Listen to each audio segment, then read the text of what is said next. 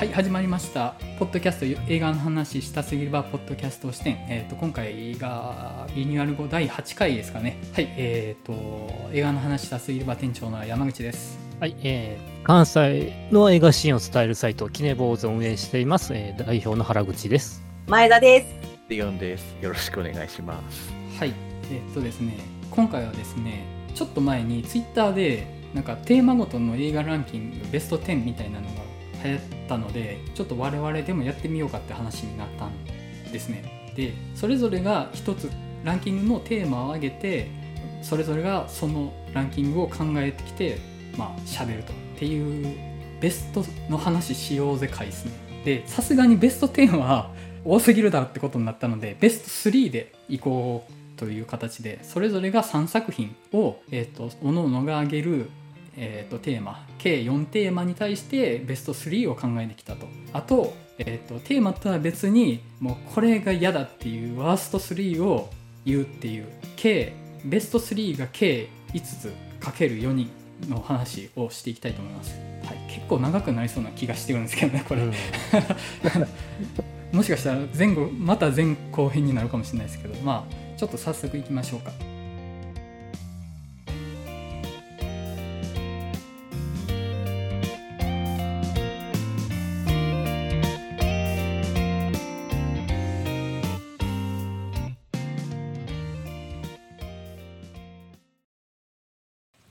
じゃあ私山口からテーマ発表。私が発表していただきたいテーマが各々の青春映画ベスト3ですね。はい。あのまあもうありふれたテーマですよ。あのだみんなあのベスト上げよってなったらもうみんな上げそうなありふれたテーマですけど逆に個性出るかなっていうので各々が青春とは何ぞやみたいな捉え方あると思うんでそこの切り口の面白さもあるかなと思って上げさせてもらいました。はい。じゃあ原口さんお願いしてもいいです？ああ。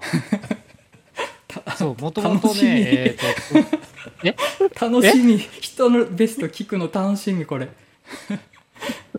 はい、じゃあ、えっ、と、キネボーズ原口の、えー青春映画ベスト3と。はい。えー第3位は、害虫。えー第僕知らない2位は、青い春。はいはいはいはい。あの知って知ってました。はい。はい。はい。えっ、と、青春映画、もうベスト1位は、なんといっても僕は、えっ、とね、アイデンティティ。はははおおあの、そう、三浦淳、はい。えー原作の漫画、はい。まあ、自自伝的な漫画のはい。映画化と。うんうん。全部知らない。害虫。害虫、え害虫はですね、主演が、えっ、と、宮崎葵と。はいはい。最近の映画ですよね。いやし知らない。そうですね。だから全部、えっ、と、学生時代みたいな映画なんだけれども、そう、だから、えっ、と、そう割とこう、宮崎葵にハマった頃の映画で、うんうんまあ、みまあ、ひたすら宮崎葵が暗い役を、あの、学校をいじめられながら暗い役をしていくっていう。でも、その、儚げな姿、あのいわゆるね、あの、奈良義朝が描きそうな女の子の絵を具体化したような感じの姿で宮崎葵が演じてるっていうのが非常にいいですと。うんうんで、あの、主題歌、あの、伴奏曲とかをナンバーガールが担当してるっていう。やっぱあれですねそのちょっと音楽方面でやっぱ原口さんは挟んできますよね、そこはい。さすが。ね。聞きあさってただけあって。はい。そう。で、で第2位も音楽ももちろんあるんだけど、えはい。ー豊田俊明監督の青い春と。はい。あの松本えー。太陽の原作のはい。ですよね、そうですね。はい。はで、松田龍平が、はい。えー主役と。でね、基本的に豊田俊明監督っていうのは、もう男の哀愁泣きの世界をもう、もう描ききる監督で、はいがね、その、いわゆるもう不良のチンピラ高校の話なんだけども、男同士の友情、そしてこう、憎しみとかが生まれていく中で、最後にもう、エモいもう、愛おしい男らしさを描いてる作品ですと。めちゃめちゃだからそのあごめんなさいどうぞだからそれもね、あの、まあ音楽をミシェルガン・エルファントとかも使ってるので、もう、ジャリンジャリンとした音がずっと鳴ってると。原口さんの青春完全に音楽と紐づいてますね。そそうですよ、もう、ええ。もう2000年代のちょっとそのあたりのバンドのがもう完全に紐づいてる感じですね。そうですね、その頃はもう夏フェスとか行きまくってたので。リアリアリズムがありますね。はい、原作は読んでるんですよ「青い春」でおまああの割とその意味のない青春系の割と際立った漫画やったなと思って、うん、なんか部室で麻雀やってたりしてました感じでしたよね確かはい。で、ちょうど同じ頃にね、あの、ピンポンもね、公開されてたんやけども。はいなるほど、ね、松本太陽ねもう一時期はその漫画読みなら読んでないとダメでしょみたいな感じでしたもんね2000年代がうんはい。で、そして、えっ、と、第一が改めて、えっ、と、アイレンティティと。はいでこれが、えっ、と、元ゴーイングステージ、現、えーミネタこうの、えーが主演の、えー田口智弘の初監督映画と。で、いわゆる、えっ、と、バンドブームが、えっ、と、滴っていくところでの、えっ、と、バンドの話と。ミネタが組んでいるバンドが、えーメジャー行きそうになるんだけど、うまいこといかない中で、もやもやとしてるんだけれども、そこで、えーロックの神様の妖精、ボブ・ディランの姿をした妖精ができて、ボブ・ディランの素敵な歌詞を、に、えっ、と、胸を打たれながら頑張って成長していくと。えーで特にね、えっ、と、一応ね、ないくらか歌詞が出てくるんだけども、えーやらなきゃいけないことをやるんだよ。だからうまくいくんだよ。とかなその歌詞がもう非常に良くて、割と、こう、じ人生の大切な一節ではあったりしますと。うんうんで、えっ、と、ミネタを支えるのが、彼女役が、えっ、と、麻生久美子で。ほうほうえーで、で、ミネタがどんだけこう、悩んでいても、アウトは回んでいいんだよって、こう、麻生久美子が、えっ、と、もう応援していくと。もうそれ見ながら、もう、初めて麻生久美子をにしたんですけど、もうこんな彼女欲しいってめっちゃ思いました。っていなるほど。う中、っていう、まあ、私のもう青春映画ベベストですね。隣でちょっと妻が笑っています。はい。以上です。めちゃめちゃその原口さんのパーソナリティがめちゃくちゃ出てますねね、やっぱ青春映画出るよね。うん、もうなんかその自分とは何かみたいな話ですもんね青春映画を選ぶってもうズバリはい三浦淳っていうのがまたそのなんかある時代の青春をかける人としてはすごいぴったりですよね立ち位置があのはい、じゃあ、非常に若い子たちの、若い子たちの青春をどうぞ。はい。はい そんなに差はないでしょ一応、この中では最年長やん。まあそうですねうん。確かに、はいはい、じゃあ前田さんの青春映画ベスト3言っていただきましょうか、難しいですね。青春映画、うん、青春映画ベスト3いきます。はい3位。3位は、テルマルイーズ。おお出ましたねいいですねはい。えっと、リドリー・スコット監督で、はいストーリー的には、まあ、二人の女性の逃避行を描いてる話なんですけど、もう、私もこの映画のラストが大好きで、うん何も解決しないんだけど、うんもう全部から自由になれるみたいなうん。これぞ青春っていう。はい。あと、ブラピが出てるんですよね、これ。ブラピの出世作。若い時のブラピっすよねもうむちゃくちゃ美しいブラッド・ピットが見れるんで、それも見どころかなと思ってます。はいはい。で、2位、援助交際撲滅運動。なんすか、そのタイトル。知らないな。これちょっと昔流行りませんでした？これちょっとシリーズ化もされてて、うん。あのなんかあったような気はするんですけどちょっとそのアングラ感がその頃の僕では手が伸びなかったラインかもしれないですね。これ実は最近でも演木っていうはい。タイトルで最新作が多分出てて、へえぐらいかな。去年か一昨年ぐらいに出てるんですけど、あれ？シリーズなん？多分ね、監督とか同じだと思うんですよ。はい。おそらく。すいません。ちょっと今適当に喋ってますけど、おそらくシリーズだと思います。で、この、これもともと、あの、一作目は、あの、漫画が原作になってまして、殺し屋一の山本秀夫が原作で、はい柴哲也が、あの、作画をしてる漫画が元になってます。で、ストーリーとしては、この、まあ、当時これ98年とかの映画なんですけど、当時その援交、援助交際って言葉が流行ってたうん時期やと思うんですけど、その援助交際を仕掛けつつ親父狩りをするギャルたち、バーサス援助交際撲滅運動っていうのを掲げて、あのーそのギャルたちに制裁を加えようってことで金を払わずギャルとやろうとする親父の話なんです。でちなみにその親父役が遠藤健一なんです。へえおはい。この頃、変な映画に出まくっていた遠藤健一の中の作品の一つなんですけど、まあ、何が青春かってこのギャルたちの友情ですよね。自分の仲間がやられちゃって、あいつのまあ仇取るぞみたいなノリで、まあ、進んでいく。そういうノリなんだ。そういうノリなんだ。いや、ノリ的にはもう本当に、なんていうんですかね、もうむちゃくちゃな感じなんですけど、ちょっとなんか個人的に、この、この頃のこの女子高生とかギャルっていううんアイコン的なものへの憧れがちょっとあって、うんうん。ちょっとそういうのも含めて個人的なこう青春映画の2位に挙げました。はい。で、1位は、もう自分の中で圧倒的なんですけど、バトルロワイヤル。はい出ました。出ました。あはい。これに関してなんかそんな説明することもないんですけど、同級生と殺し合う以上の青春なんてないんじゃないかと思ってるんです うんうん。で、もうこの作品、あの、これ、まあ、小説があって、映画があって、で、漫画もその頃出てるんですけど、私漫画から最初読み始めて、で、漫画よ読み始めた年齢がちょうどこの年齢設定が、このバトルロワイヤルに出てる子たちと、まあ、同じぐらいの年だったんで、もうすごくこう、なんかこう、のめり込んだというかうん、ハマった世代なんですけど、もうこう、なんですかね、もう全部見どころなんですけど、めちゃくちゃイケてる時代の栗山千明が出てるっていう。うんそれだけでももう見る価値があると思います。以上、私の青春映画でした。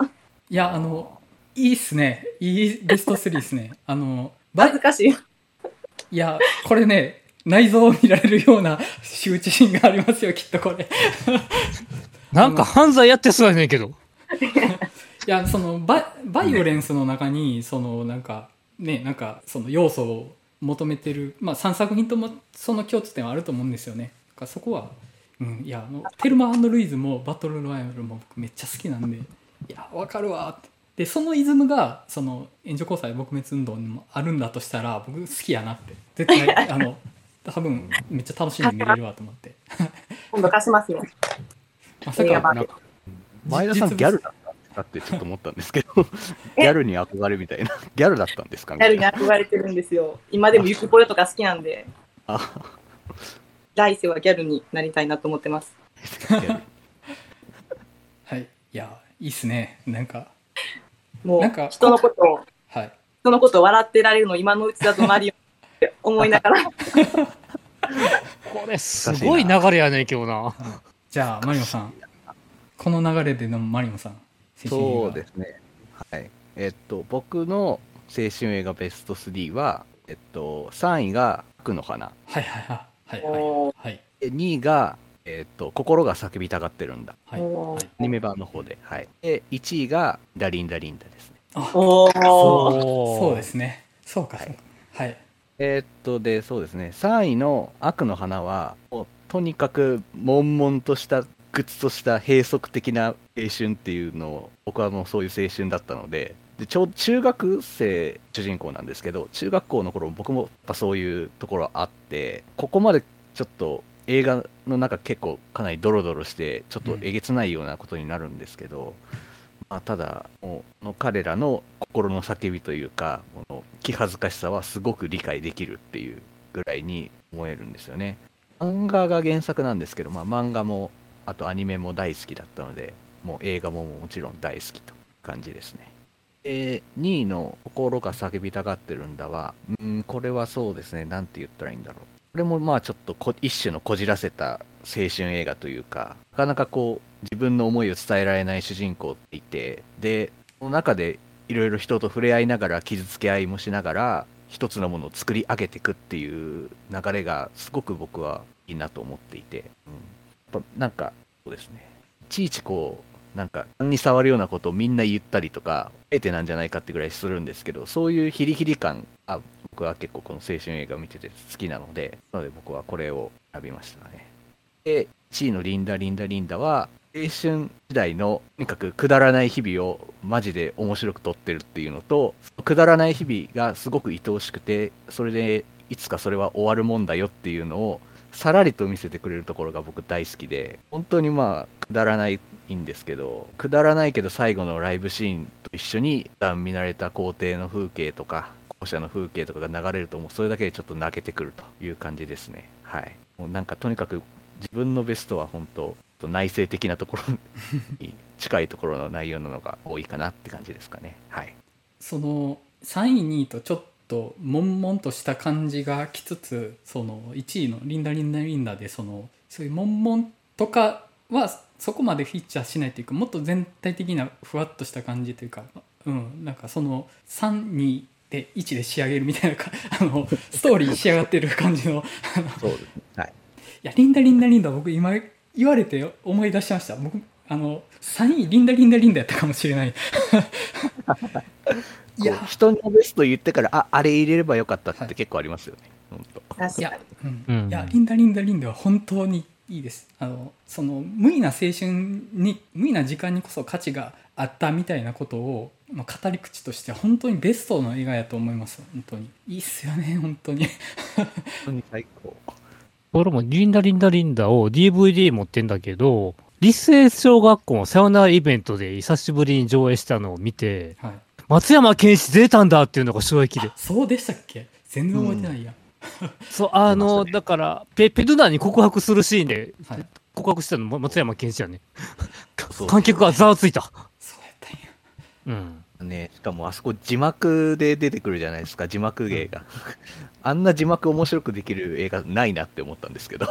あれ本当笑いましたね。ああね、そこに山下監督。あと、個人的には、あの、ラスト、あの、最後、ライブ前の湯川しおねの、あの、一人で歌うとも結構好き。うん。わかりますうん、湯川しおが好きで。うん。ちゃんと練習しないとこがいいんですよねリンダリンダリンダは全然練習しないんですよね、本当。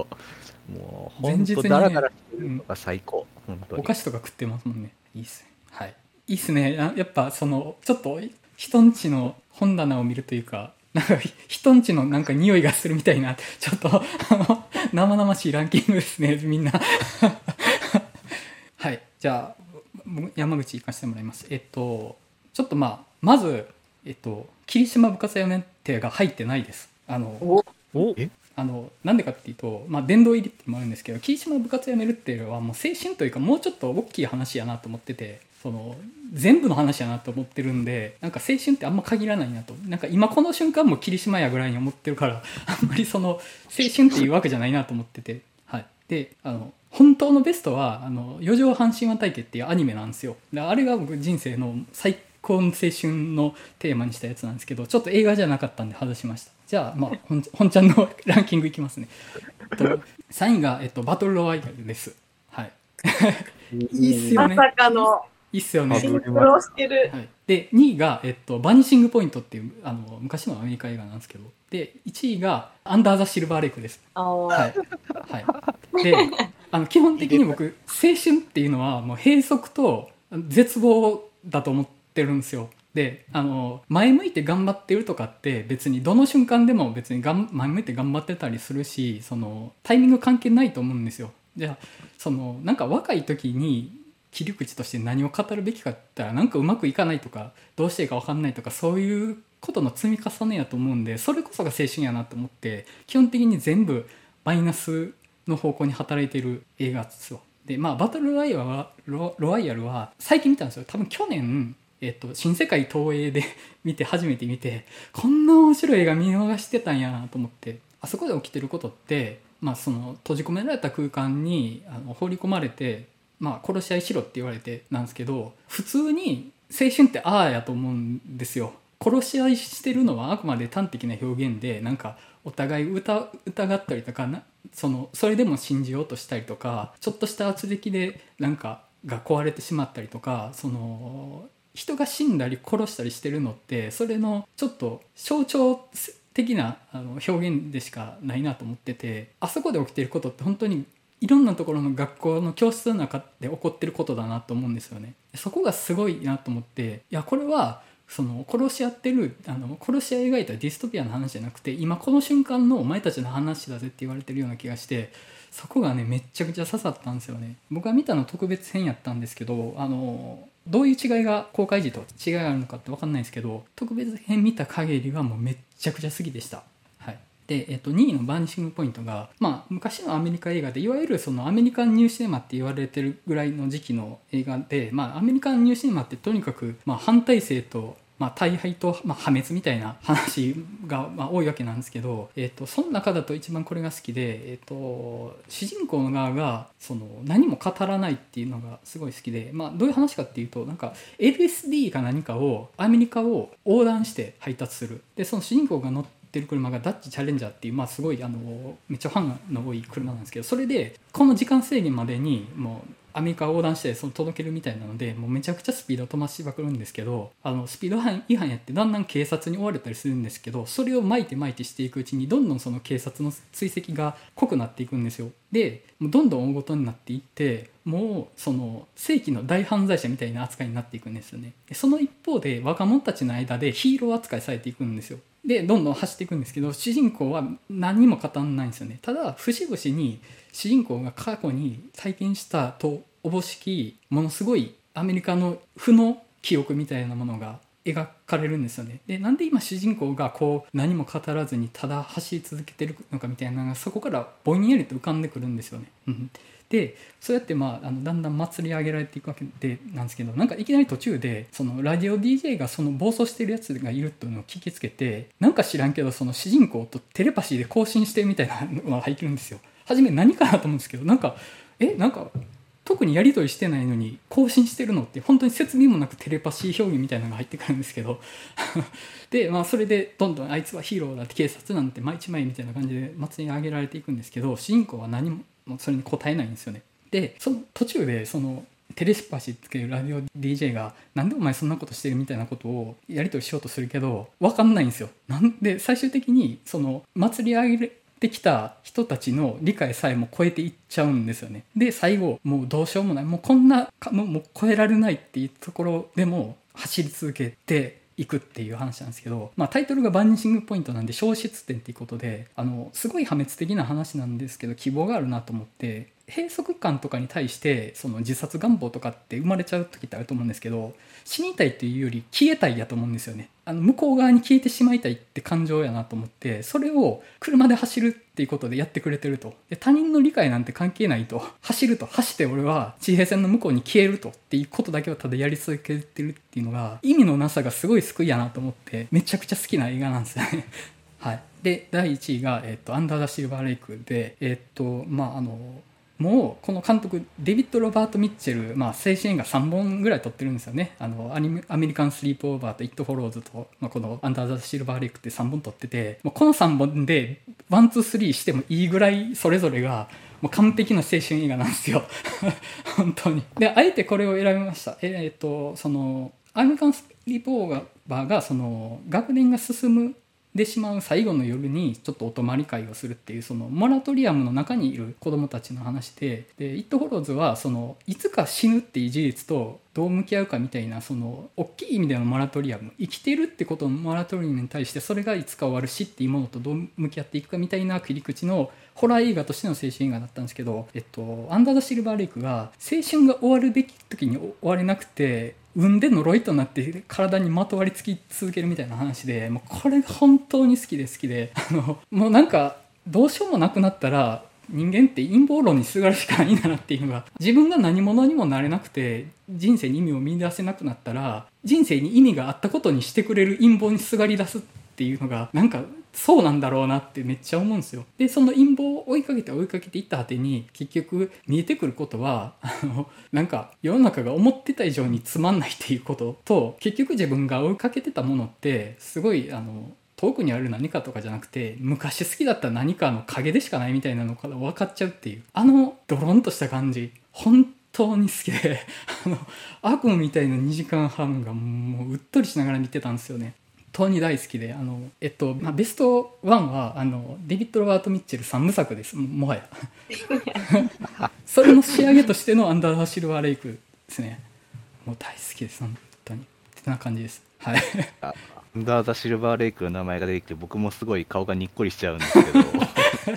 大好きなので。いやでも本当あの僕見た時も思ったのが本当アンダー・ザ・シルバー・レイクとアメリカン・スリープ・オーバーって本当一緒の話だなってずっと思ってたので、他方はちょっとちゃんと朝を迎えるんだけどアンダー・ザ・シルバー・レイクはもうの方は完全にもう二日酔いのよさみたいな感じなんですよね、うん。本当に。もう本当言ってることまんまやなっていう。いやもうねいやもう嫌いなとこ思いつかないですねアンダー・ザ・シルバー・レイクは。またやってるのがねあのあまたドアルスでしちゃった。ダメですね。アンドリュー・ガーフィールドですか？あアンドリュー・ガーフィールドですよ。本当もう単語出てこないよ。もうあのねスパイダーマン2でスパイダーマンピーター・パーカーをやってたアンドリュー・ガーフィールドが、まあ、ロサンゼルスの闇の話をやってその一方でララランドでエマ・ストーンは光のロサンゼルスの中にいたわけですよ。もうなんかね この構造がもはやすごいいいなって。はいもう大好きな一本でしたね。はい以上です。いやいきなり濃かったですね青春映画ベスト3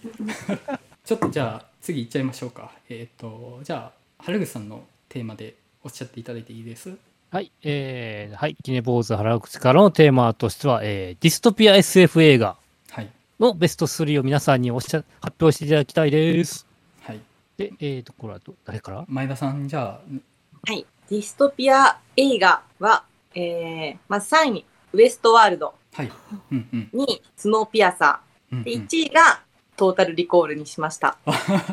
あトータルリコール好きそうっすよね。いや、私も本当にこれ気抜いたら、もう全部ポールバー方面で埋め尽くしてしまいそうだったんですけど、はい。確かに。それだとアホだと思われそうなんで、ちゃんと選びました。で、3位のウエストワールドは、最近なんかドラマシリーズにもなってたと思うんですけどなってました、ね。はい。なんかその未来で、その体験型のテーマパークとして、そのアンドロイドたちが人間に扮して暮らしてるんですよね、西部劇の中で。で、そこの世界に人間が行って、あの、実際に遊べるよっていう、そこでアンドロイドたちの、なんていうんですかね、まあ、故障というか、反逆に遭うっていう話なんですけど、まず、この SF と西部劇っていう組み合わせの世界観がすごい好きで、で、その中で、あの、実際にこんなとこがあったら行ってみたいなと思ったりもするんですけど、アンドロイドって、もうほぼ人間と同じ形なんですよね。もう見た目もそうだし、もう実際に喋って、でそこでアンドロイドと打ち合いをして、本当だったら人間がアンドロイドを殺すこともできるし、女の人と、アンドロイドの女の人と、あの、ロマンチックな夜を過ごすこともできるっていう感じなんですけど、その人間の形をした人間でないものであれば、何をしてもいいのかっていう、なんか人間のこう、倫理観が問われる映画やなと思っていて、なんかそういう世界観が、あの、すごい好きで、ウエストワールドは選びました。で、2位のスノーピアサーは、本樹の監督の作品で、私これあの、パラサイトとテーマとしては同じだと思ってるんですよね。で、なんかストーリーとしては、あの、世界がこう地球温暖化になっていく中で、人工的にま氷河期みたいな状態にして、あの、ちょっとそれをやり過ごそうっていうところで、そこでなんかすごい大きな、なんていうんですか、1年間かけて一周するぐらいのすごい大きなこうレールを作って、長い列車を走らせるんですね。そこに生き残った人間を入れて、あの、生存させるんですけど、その長い列車の最後尾、一番後ろの方に貧困層が乗っていて、そこからこう前に行くごとに、まあ、本当にその格差社会を表しているように、前の方になっていくごとに富裕層が進んでいるっていうようなところでやっていくんですけど、この、なんていうの、最終的に、で、その話の中で、その貧困層の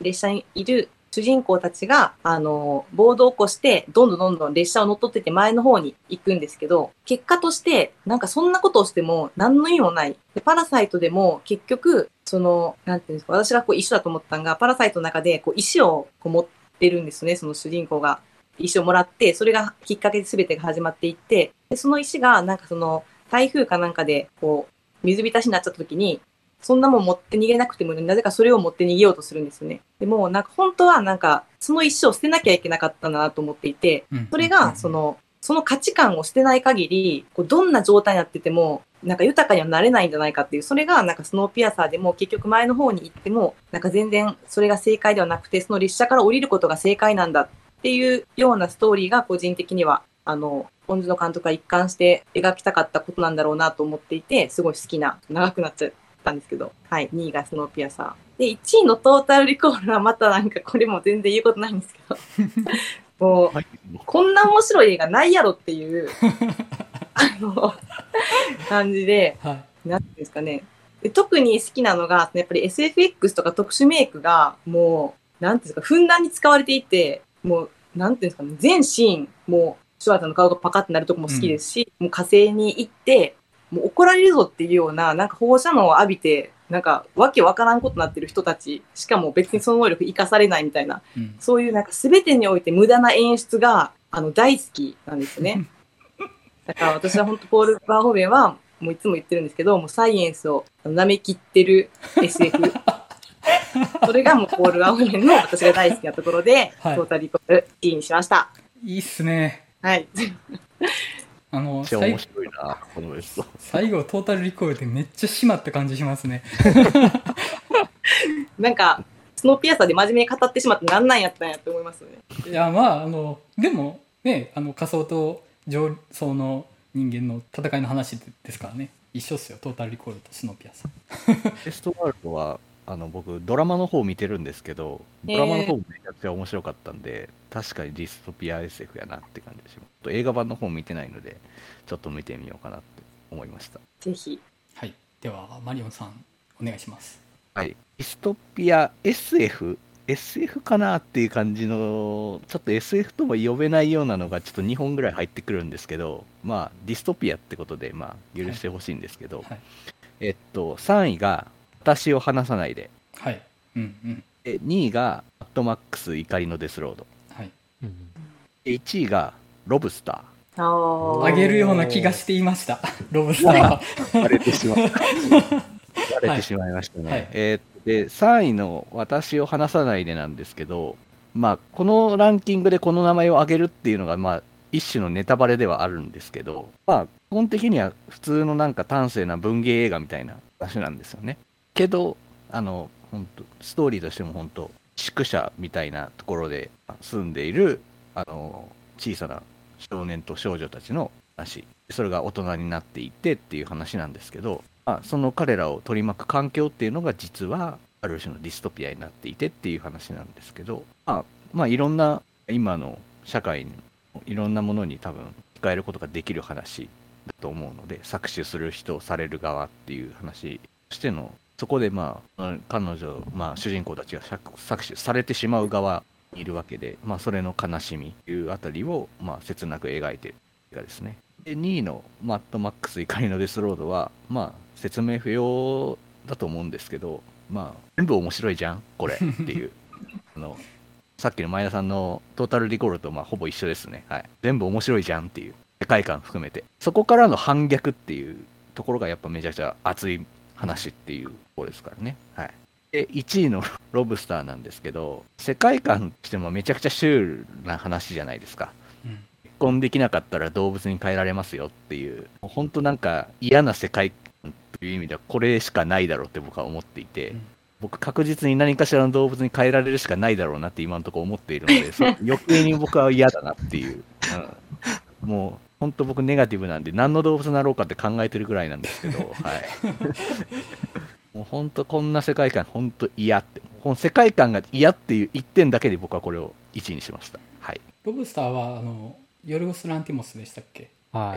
い。でまああのヨルゴス・ランティモス1本しか見てなく見たことなくて女王陛下のお気に入りだけだったんですけど、そのヨルゴス・ランティモスの評判が聞こえてきたのがロブスターでしたね。でテーマ的にもすごいそのグーイに富んだ SF として面白そうだなと思っててでもしかしたらあげるんじゃないかなって予感はしてたんですけど。読まれていましたね。はい。なんかマッドマックスが入ることでちょっとそのなんか健康的な感じがバランスが。うん。なんか僕毎回ベストバランスを考えてしまう派なので、まあ、正確ですね。はい、じゃあ次。僕行かせてもらいます。えっとまあディストピア結構難しくってそんな見たことないなと思って割といろいろ探しちゃったんですよね見た中から。1984とか歌詞451とかすんげえ有名なやつ見たことなくってあれディストピアって見たことあったっけ？って思い返して出てきた3本です。で3位が、えっとゼイリブ。で、えっとあ2位が、えーと「クレヨンしんちゃん嵐を呼ぶ猛烈大人帝国の逆襲」で1位が、えーと「未来世紀ブラジル」です。ーうん。で、えー、と3位と2位に関してはもう現実やんって思うんですよね。で、うんえー、とまず、えー、とゼイリブに関しては、えーとなまあそのなんかすごい労働者階級の主人公がいてあなんか世の中おかしいって思ってて謎の眼鏡をかけたら世の中のあっちこっちに看板の看板が「従え」とか「黙っていろ」とか「真面目に働け」とか「お金を大切にしろ」とかいっぱい書いてるわけなんですよね。でなんでやと思ったらその一部の人間の中にめちゃくちゃ気持ちの悪い宇宙人がいるっていう話でまああの正直陰謀論の話ではあるんですよね。あの世の中にはどっかに民主をコントロールしてる邪悪なやつがいてそいつがあのどっかにいるんだっていうのの願望を叶えたような話ではあるんですけどでも実際その今生きてることってそういうことだと思うんですよね。あの従えとかって別にそんな直接的な言い方はされてないけど丁寧に生きましょうねとか法律を守りましょうねとかすごいあの正しいことのような形をしていろんなメッセージが送られてきてると思うんですよ。それをいや実は要約するとこういうことなんですよっていうことを言ってくれるのがあのメガネだなと思ってそれをめっちゃ雑に倒す めっちゃ雑にその宇宙人を倒すっていうこのバランス感覚がすごくいいなと思ってその複雑に考えるとその陰謀に勝つことは絶対できないってなっちゃうんですけど雑に勝つ。これがロマンがあるなと。本当のことを言ってくれて最後の解決はめちゃくちゃファンタジーっていうのがね あのすごいいいなと思って。あとまあ何よりその宇宙人のビジュアルとその「オベイ」っていう従えっていう看板のあのビジュアルのセンセーショナルさですよね。いやもうそうじゃんって。現実そうじゃんっていうその代弁してくれてる感じでやっぱりあのディストピアものとして見てしまうかなっていうのが出挙げました。で2位の「クレヨンしんちゃん」なんですけど、えー、と要はこれの出てくる敵って昔の良かった時代に戻ろうぜみんなでっていうことを押し付けてくるやつらなわけですよね。であのすごい泣き映画として知られてて、まあ、野原家の絆泣けるよねみたいなことを言われてて、まああのまあ、感動ものみたいに言われてるけどめっちゃ薄ら寒いディストピアものだなと思ってて結局もう誰も未来に希望なんか持ってなくって昔の良かった時代に浸りましょうとでもそこで停滞を受け入れましょうっていう話だなと思うんですけどそのそのすごい悪質だなと思うんですよね。で実際それって結構人気のあるコンテンツだったりすると思うんですよねノスタルジーって。で結構なん悪いとは言わないんですけどそのそこそこ若いうちからそれに端的しなくてもいいんじゃないかなって思いがあってそれに対して反抗していくっていうのがなんかすごいいいなと思ってやっぱテーマ的な部分であのすごい言ってほしかったことを言ってくれた映画だなと思ってなんか昔が良かったとか大の大人がなんかノーノーと言ってんじゃねえよみたいな気持ちが正直あって あの、うんまあ、それに対してまあめっちゃアホなの原家が勝っていくっていうのもあのかしいノスタルジーよりバカな前向きさんの方が尊いよねっていう感じがしてすごいバランス的にも好きなんですよね。であのラスボスがジョン・レノンと小野陽子モチーフっていうのもすごいなと思っててまああのジョン・レノンとか小野陽子そのものではなくってワナビーなんですよねあの2人って結局。なんかあの時代がいいって言いたい人だからその四畳半ものみたいなコスプレしてジョンと陽子のふりをして過去の神話にすがろうとしているっていうそのすごい軽薄な敵でやっぱりその最後ラストの高いところから降りようとしてそれに対してまあしんちゃんがずるいぞっていう あのいうまあちょっと作りすぎなラストではあるんですけどあのすごいそうだなってお前たちはずるいんだぞって、うん、僕は見て自分の中にあるそういう部分がないわけじゃないからそのずるさは自覚しとけって自分に言い聞かせながら生きてるつもりではあるんですよね。あの映画を見てからは、うん、そこはすごいいい映画だったなと思って。で、はい、1位の「未来世紀ブラジルが」まああの僕が唯一見てる超大物ディストピア映画かなと思うんですけどまあもうとにかくそのテリー・ギリアムが作った世界観の鮮烈さですよね。本当にもうなんか、えっと、すごい技術というかもともとあったような技術がなんかグロテスクに拡大していったような世界。電信とかが発達するんじゃなくて手紙が管の中をフィューって進んでいく。すごい昔のあの連絡手段がそのまま拡大していって街全体を覆ってるみたいな感じとかっていうのがすごい嫌だなと思ってあのなんて言ったらいいのかな。どこにも行けない感じがするんですよね。あの新しいテクノロジーのなさに。あのグロテスクな感じはそのひたすら無機質なディストピアであるよりもちょっと現実が拡張して生々しいグロテスクさがあるディストピアの方がより気持ち悪いなと思ってそんな意味ではやっぱ鮮烈な一本かなと思います。あとまあ救いのなさですよね。はい。もうあの大傑作かなとは思います。はい。以上ですね。はい、はい。な結構ディストピア映画のはい演技考えるときに、はい。なんかこう結構難しかったんですけど、はい。でもこう人のやつ聞いてると、いや、ゼイリブ大好きだなとか、マッドマックス。そこら辺をなんか自分の中でディストピア映画って認識がはいできなかったのもあったんですけど、はい逆に僕他に思いつかなくってで前田さんの聞いて、あそうだバフォームだったらロボコップがそうだなと思ったんですけどロボコップを先に思いついてたら僕ロボコップ入れてたと思うんですよねいや、私もロボコップね、1、2、3でもいいぐらいです。すげえ、それはすごいですけどね、それ。いや、ロボコップちょっと一瞬ロボコップの話したんですけど、はいロボコップって、あの、監督が1、2、3全部違うのに、はい全部面白いんですよ。こんな作品ありますって思ってたら、エイリアンもそうやなと思ったんですけど。はい。はいじゃあお題を出した原口さんに締めていただこうかとはい、お願い割とこう、王道なんですけど、はい私の場合は、えー3位が未来世紀ブラジル。はいで、2位が不不思議惑星金座座。はいはいはいで、1位は、えーフランスはトルフォーのカシオン551。ああ出ましたねはいはい。まあ、えっ、と、未来世紀ブラジルはね、今、山口くんが言ってくれたのでも、その通りなんですけど、えっ、とね、要はね、この辺ちゃんと劇場で見てて、実は、えっ、とね、2015年頃から、はい。以前の南海館のオールナイト行き始めてて、はい。そこでね、ファンタスティック SF ナイトっていうのがあって、はい。えー不思議惑星キン・ザ・ザ、ファンタスティックプラネット、未来世紀ブラジルっていう3本立てがあって、すごいですねそれ。はい、だからブラジル、あの曲で朝を迎えるっていう。なんとそのラインナップで南海館があのチケット完売っていう。いやーそれめちゃめちゃ熱いじゃないですかそれ。うん、もうスタッフもびっくりの、ままさかの完売っていう。だってもう黄金が3つ入ってるみたいな感じでしょそれ。好き者からしたら、あとね、その頃テリー・ギリアムの、えーと「ゼロの未来」っていう新作が、えーやってて。ああそのタイミングで、そう、未来世紀ブラジルが見たいなって思ったら、あの、もう金座にハマってしまって。なるほど、なんかもう、き金座のね、まああの、シュールな世界がね、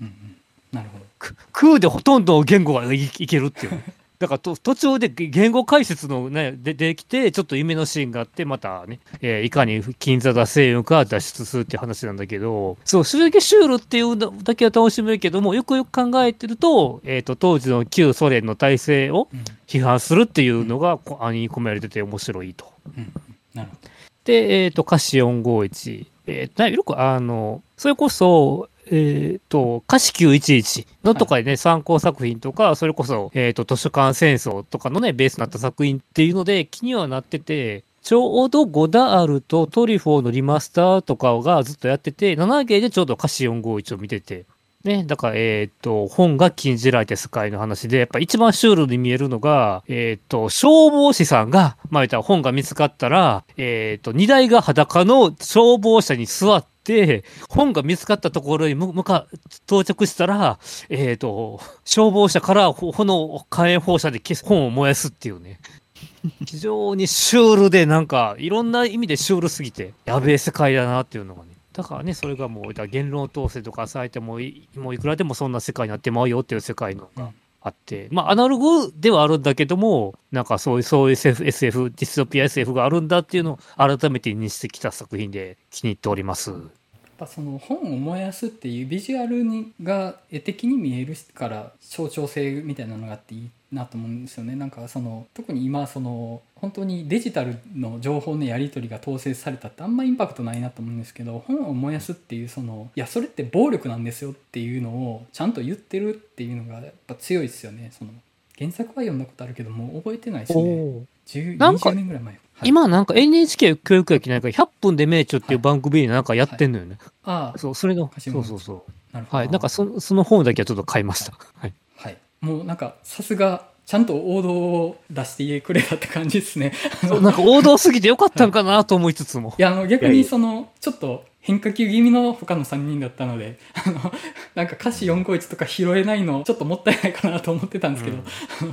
さすがさすがですね。はい。ありがとうございます、人によって何が悪夢的な世界かっていうのが分かれますね、やっぱベストを見ると、僕面白かったです。はい